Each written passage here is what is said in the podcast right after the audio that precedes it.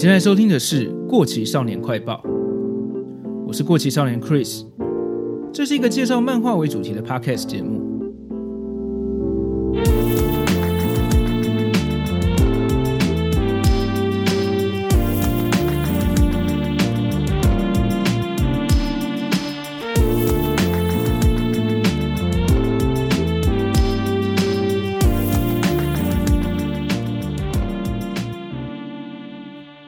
大家好，今天这集是之前说过，为了想要增加更新频率的杂谈集。我想要跟大家分享一下我最近在干嘛，还有看哪些东西。七月要结束了，这个月我虽然还是有点忙碌，但总算也有做出两集节目了。上一集介绍的盗版时期的小叮当，我算是临时起意要改做这个主题的，所以时间有点赶，连续几天弄到凌晨四点才赶出来，希望大家会喜欢。接下来连续几集节目都会邀请来宾跟我一起聊天，我自己是还蛮期待的，也请大家再稍等一下。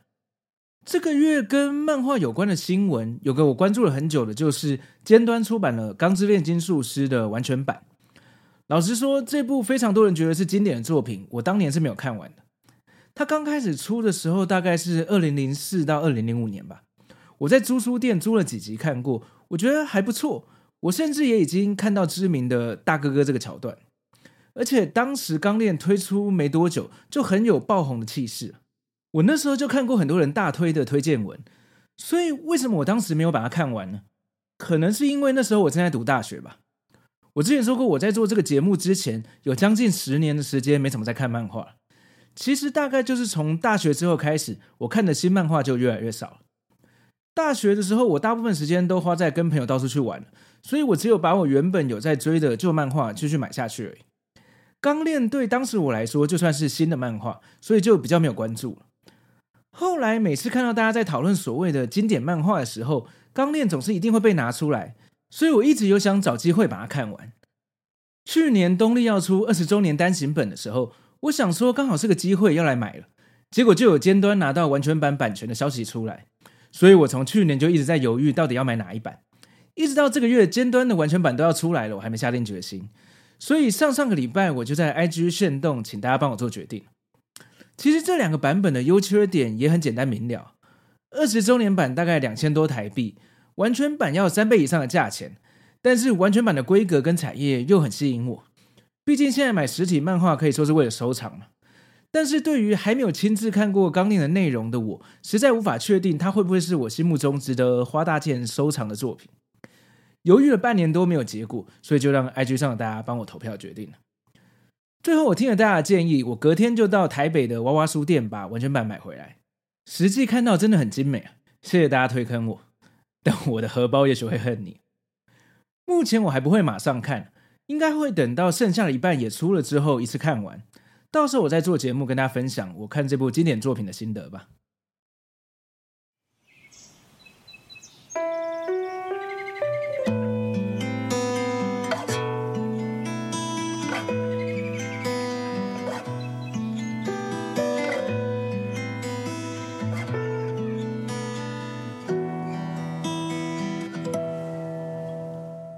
来讲讲我最近还看了哪些作品。前阵子我看了小田健老师的最新作品《笑泼冲天》的第二集，我非常喜欢。小田健老师的前两部作品《白金中局》跟《学究法庭》都没有很吸引我，但这次以搞笑跟漫才作为主题的故事，我倒是非常有兴趣。原作浅仓秋成老师对于各种搞笑类型跟手法有蛮深入的分析跟说明的，这些背景知识我一直都很有兴趣。从作品中的附录也看得出浅仓老师在这方面蛮有研究的，让我很期待后续的发展。但目前故事的设计跟走向跟《爆漫王》其实很类似，希望后续能让我们看到一些不同的感觉。另外，小田健老师的画风一直都有在慢慢的变化。我之前有说过，我最喜欢的是《麒麟王》后期的画风，那时期有很多经典的彩页图，我当时还有买画册跟相关的周边，像月历之类的，因为那些图真的很精美。到《死亡笔记本》后期跟《爆漫王》的时候，反而画风改变到有点不算是我的口味了。我其实说不太出来明确的差别，但是这部《笑破冲天》目前的画风状态我还蛮喜欢的，推荐大家可以去看看这部我最近还蛮喜欢的作品。这部的话，可能要等之后出的集数再多一点，有比较多剧情之后，我再来节目上跟大家讨论吧。另外还有要分享的是，我前阵子去看了电影《闪电侠》。上礼拜我有个空档，想要去看电影，本来是想要看诺兰导演的《奥本海默》的，可惜还没有上映。后来我发现《闪电侠》还没有下档，就决定去看《闪电侠》。之前有听过我关于美国漫画的节目内容的话，可能会知道我对大部分漫威系列的超级英雄电影兴趣都不大。但是 DC 的英雄，因为很多都是我小时候就有看过的，所以相对的会比较有兴趣一点。没错，我小时候还真的有在电视上看过九零年代影集版的闪电侠，而且这次闪电侠的预告就已经透露了会有米高基顿，也就是一九八九年电影版的蝙蝠侠演员参与演出。如果你有听过我之前讲小丑致命玩笑那集的内容，可能会知道我非常喜欢一九八九年版本的蝙蝠侠系列电影，尤其是提姆·波顿导演的那两集《蝙蝠侠》跟《蝙蝠侠大显神威》。这一次闪电侠的这个联动完全打中了我的喜好。除此之外，它的彩蛋还扩及到了整个九零年代 DC 相关系列的影视作品，让我这种怀旧派的观众看得太惊喜了。但是这部电影不是只有满足怀旧这个元素而已，它的故事又刚好跟我非常喜欢的蝴蝶效应、时空悖论这些元素有关。现在这个年代，多元宇宙啊、平行宇宙的之类的情节已经不稀奇了。关于穿越的题材，在电影、动漫画跟轻小说里面也几乎玩到烂。我觉得在穿越多元宇宙这样的设定之下，如果能在故事中呈现出一些时空上的逻辑。不管是前后因果关系，或是矛盾而引发的精神事件，就会让我超爱。我心目中的经典包括了二零零四年的电影《蝴蝶效应》，还有两千年的《黑洞频率》等等。这一次的闪电侠电影在故事上，我觉得有做到这一点，我非常喜欢。虽然这部电影的评价似乎蛮两极的，但我算是很喜欢的那一派。所以我后来也买了最近木马文化代理的闪电侠漫画《闪点》。这次电影的故事概念就是从这部漫画衍生而来的。等我看完之后，再把我对这个主题想聊的东西详细的在节目上跟大家说吧。然后这部《闪电侠》好像八月就会在一些串流平台上架，如果有兴趣的话，也欢迎去看看喽。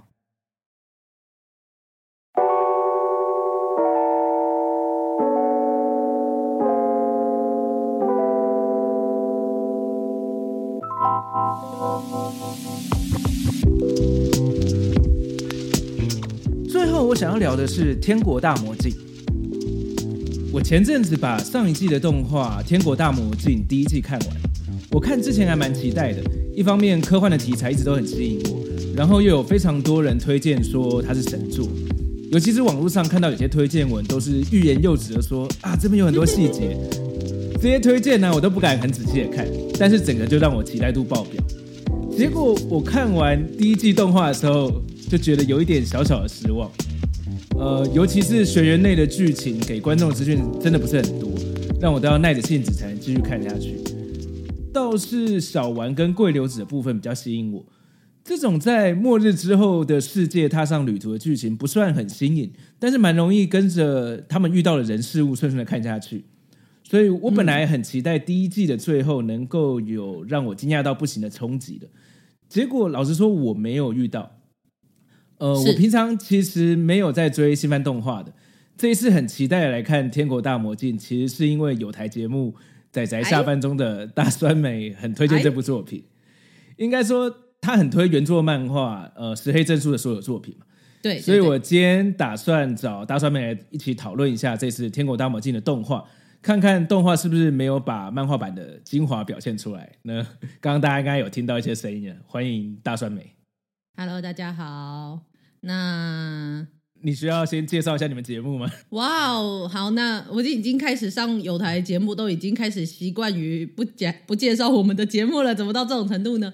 预设大家都知道你们的，呃、预设大家都不会知道，所以就算了。好了，没有啦，开玩笑的。那个大家好，我们我是仔仔下班中的大酸梅。那呃，我们仔仔下班中是一个四个人主持的一个 podcast。那呃，我们主要的 focus 的作品就是呃 ACGN，就是大家知道的，会听得懂这四个字的，就大致上知道我们在干嘛了。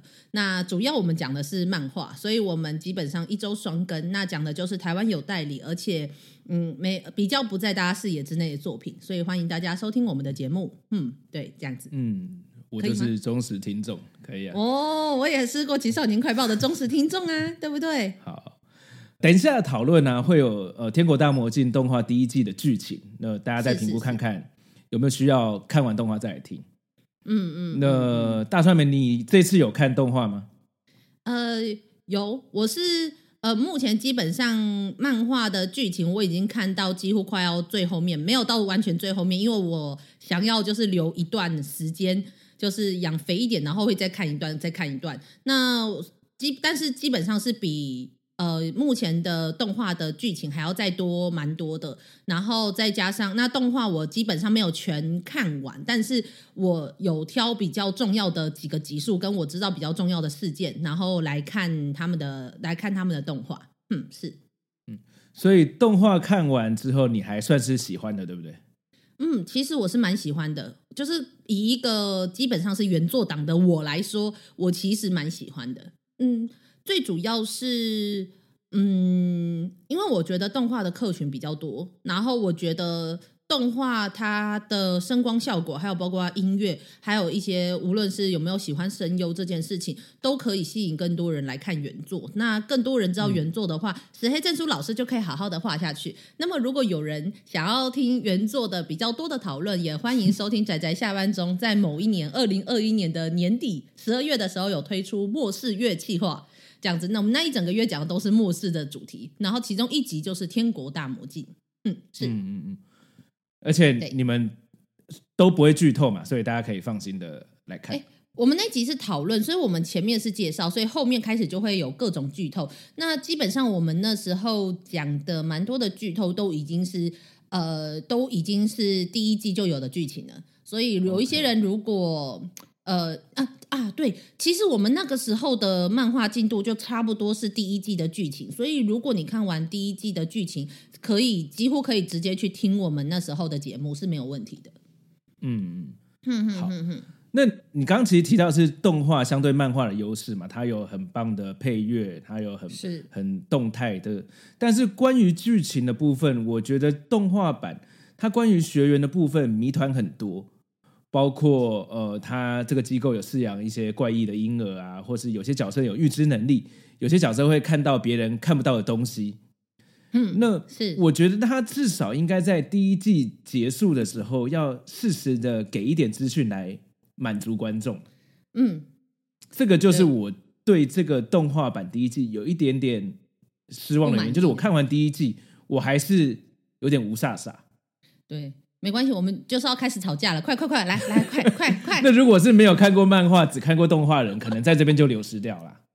嗯，其实你讲的没有错，但是我觉得这个是受限于动画，他们一定一次只能做一季的篇幅。老实说，这个漫、嗯、这个漫画它是太过于层层堆叠跟建构的一部作品，所以它其实不像是，如果假设我们是看。呃，我们看很多漫画，如果是一个人的成长史，我们可能可以把它大致上分成什么少年时期，然后跟儿童时期，然后跟成年时期，也许大致上可以这样分，然后找几个转捩点去做一部作品。但这部作品它的重点是来自于，因为有两条线，然后这两条线他们呃他们在时间上面的一些就是穿插，然后跟彼此每一个细节中的堆叠，我们才能够去知道这背后的真相。所以其实。要一定要切一个点，然后做一季动画，我认为其实是本来就几乎是应该是不太适合的。可是因为可能受限于动画本本身的篇幅，就跟漫画一定受限于它连载的时候基本上只有十六页或三十二页，其实是很类似的事情。所以我我觉得会有人因此不满意的话，我可以理解啦。但是我当然就最后只能说一句话，就是你去看原作嘛。就只能说，那你就去看原作啊。嗯，可是像动画的节奏应该是可以调整的嘛？你看，像呃最近那个我推的孩子，他的第一集就调整成一个小时啊。他的目的就是为了要演到第一个很重要的冲击的事件。嗯，所以我觉得节奏的问题，其实动画制作组是可以调的。我听说最近那个新的那个葬送的福利莲的动画，也有听说第一集会变得比较时间，对，两个小时。哎，我觉得你拿这两部作品真的很不公平，凭什么？怎么说？因为这两部作品超有名啊！这两部你要知道，《葬送的芙莉莲》跟呃，跟我推的孩子，第一个是他们本来就是现在非常热门的作品以外，他们已经是他们已经是他们的连载杂志上几乎是当红的。当家花旦的那种程度的作品，然后《天国大魔境》它本身的主题跟它的题材，还有包括它的周刊都，它呃它是月刊呐、啊，如果我没记错，Afternoon 应该是月刊。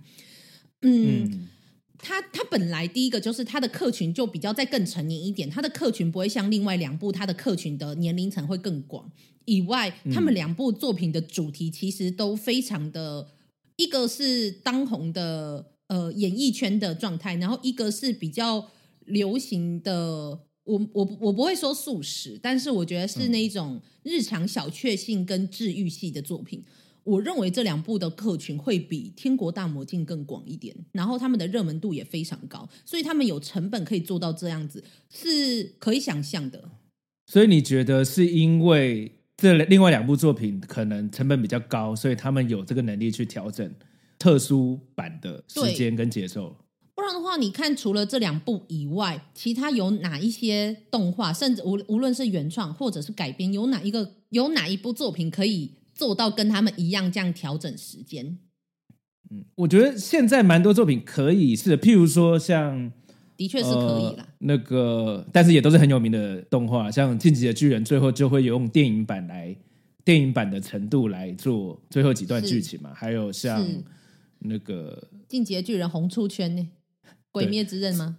对对，鬼灭之刃也会把某些重要的剧情用电影版的方式来呈现，但是的确他们都是非常、啊、呃成肯定是成成本非常高的作品，而且大家知道的是日本人本来就比较保守一点吧，他们会去做出一些改变的，基本上是他们觉得呃风险比较低，然后投资投资的效益可以比较高的作品，但是相对其他的就是你看一季出这么多十几部的动画。那有几部可以做到他们这种程度？我觉得不容易。那客群，然后跟知名程度，我觉得没那么高。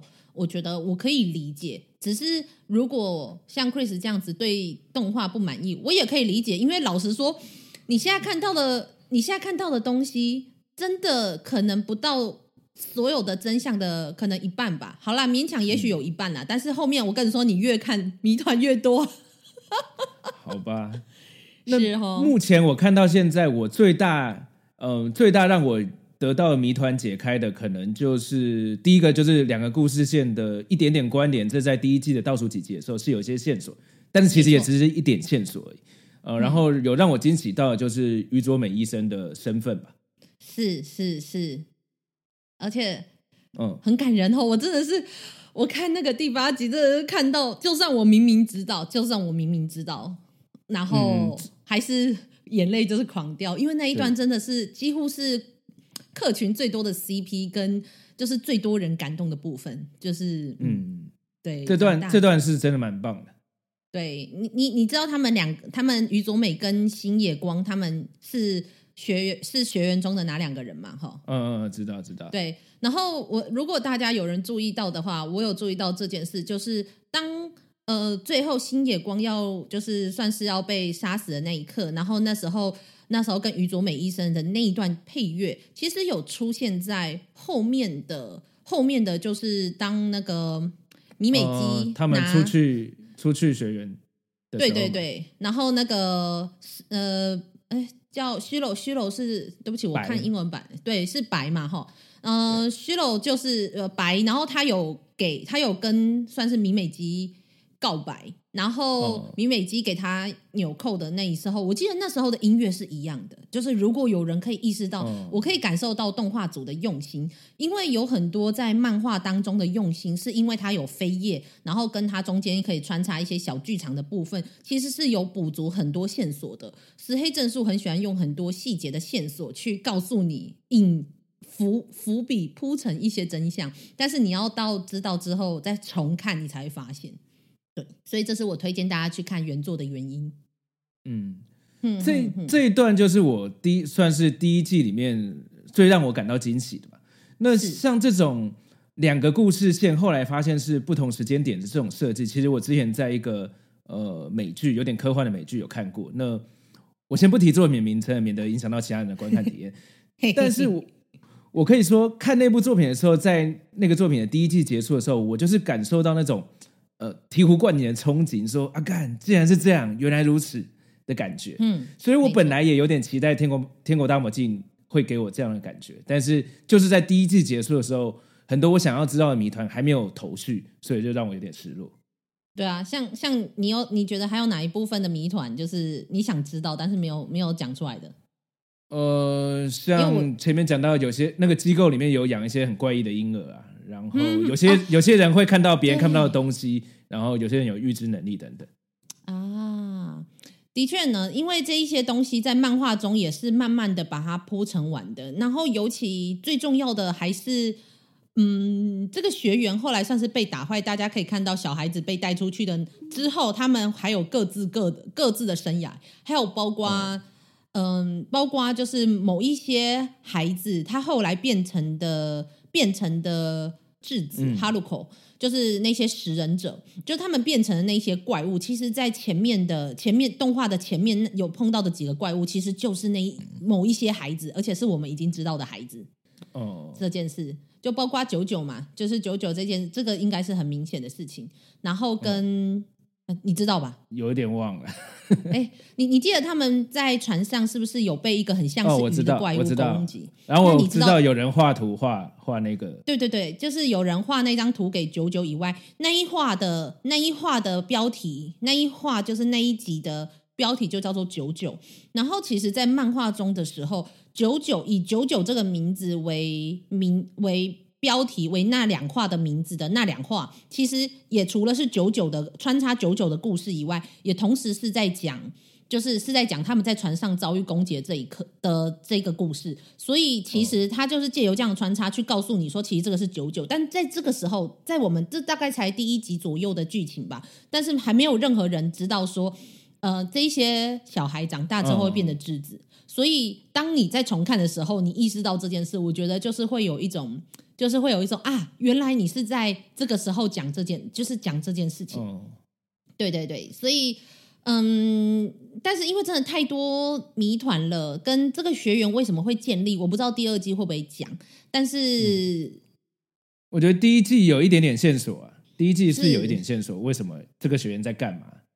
对对，对对，但是知道。他们想要干嘛？跟为什么会有那些像我刚刚说的奇怪的的婴儿这件事，是目前还连接不起来。就是是对，嗯，这个可能你要稍微去看原作才会知道。那我在这边也不多提，因为这样就直接讲剧情了。然后再加上，其实如果有人知道那个，呃，我记得他那个机器人的。因数字是一三七三吧，其实就是日本神话中的伊邪那岐跟伊邪那美的故事，所以这这个故事是一个末世科幻的故事，同时合并进日本的神话。所以如果你借由日本的神话，然后再去看这一整个故事的话，你会发现石黑正数在中间的对应感其实非常的强烈，只是这件事情在动画中并没有那么的。明显，老实说，并没有那么的明显。就尤其动画、动漫画已经没有那么明显了，但是动画变得更少，因为它更多的篇幅其实还是在呃公路旅行的这一部分。老实说，嗯嗯，就是重点没有，应该说漫画你可以随时就往回翻嘛，或者怎么样。但是动画，对对对，一个礼拜一个礼拜看一集有点难，你可能中间过了，或者你隔一两个礼拜再看，就就会忘记那些连接。哎，其实这是真的。漫画相对动画来说，其实它的翻阅、翻找线索的方便度跟效率，其实是比动画好很多的。然后再加上我刚刚说，因为漫画会有画扉页的关系，所以其实包括到嗯，嗯，主角两个人桂流子跟那个小丸他们去住某一个旅馆，然后有一个很奇怪的类似女生，就是想要扑上就是小丸的床的那个人，嗯、那个女孩子，她其实是。哎，动画中好像没有讲这件事哎，那我可能不适合这边讲。哦、对，那他有特别的身份，而且那时候大家会知道说小丸是不是可以摸到他有核心，有说他进去了那一段，哦、超好笑。哦，对，那的确也算是一点小线索，大概是也会对这个真相会有点猜测，但是就我现在知道线索，就是真的不会知道百分之百确定的答案。对对对，我跟你说，他是一个蛮特别的身份，他跟那些学园中的小孩有关系。对了，质子基本上食人者那些怪物都是几乎都是学园中的那一些孩子几乎变成的，但是最主要是这个孩子呢，就是那个饭店大亨的那一个小女孩呢，那个小女孩在漫画中出现的时候，她的扉页有出现两个人，然后后来当你再回来看的时候，你会意识到原来他们是有关系的。对，所以如果大家有看漫画，也可以注意一下。石黑正数是一个很喜欢放各种线索在各种地方的人，极致跟细节的美学就是石黑正数，他就是细节之鬼，他就是漫画的细节之鬼。对，总之就是这样子。好，好啦，就是我不想要在这里，就是你知道，就是 就是粉丝无脑粉这样子。我毕竟当他粉丝这么多年，然后我本来预计来这个节目上面就是要跟 Chris 吵架的，怎么知道最后讲一讲就变成我在这里崇拜大神。我是一直到现在还是相信《天国大魔境》是会是非常好看的作品，因为我相信宅宅下班中推荐的漫画。哎，但是真的，但是会不会这个作品就是大家直接看漫画就好，动画反而让人劝退？劝退哦，我觉得第一个是，就是应该说，呃，没有看过漫画的人来看动画的话，嗯，就会有跟我一样的感觉吧。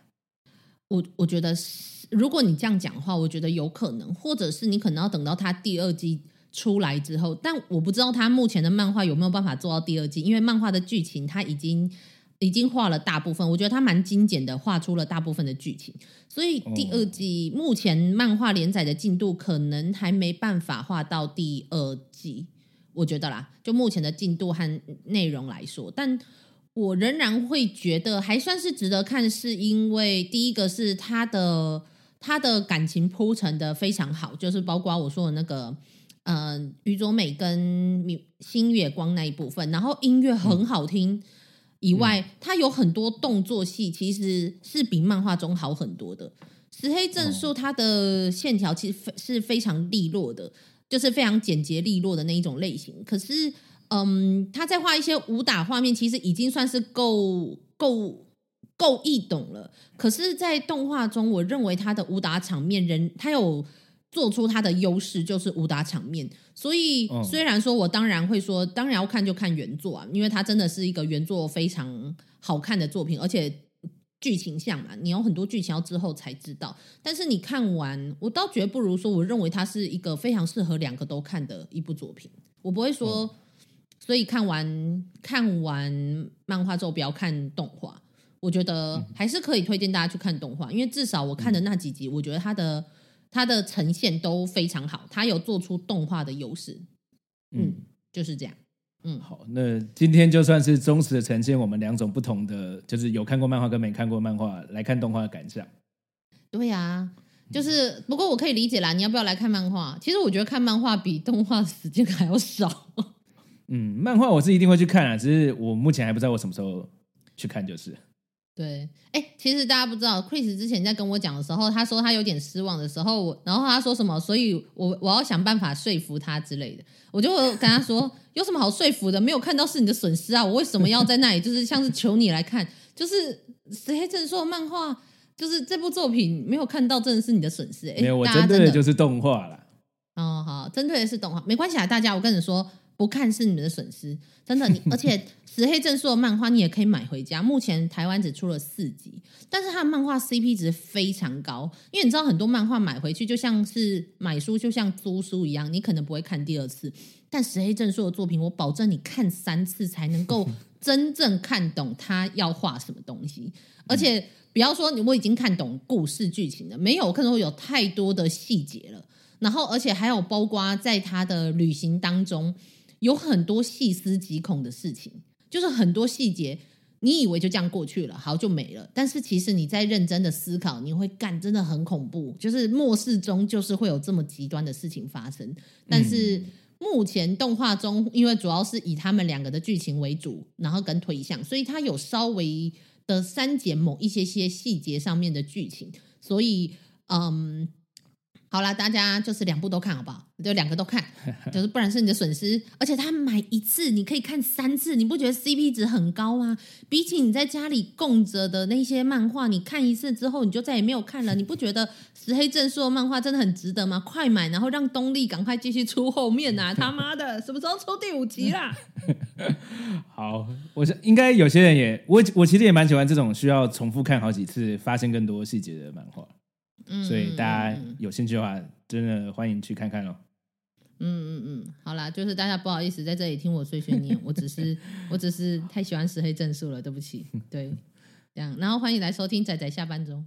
对，今天谢谢大川妹来跟我们讨论，那也欢迎大家去收听他们的节目《仔仔下班中》，他们会推荐很多不是那么热门的好作品，而且每个礼拜都会有两集，不像我的节目要等这么久。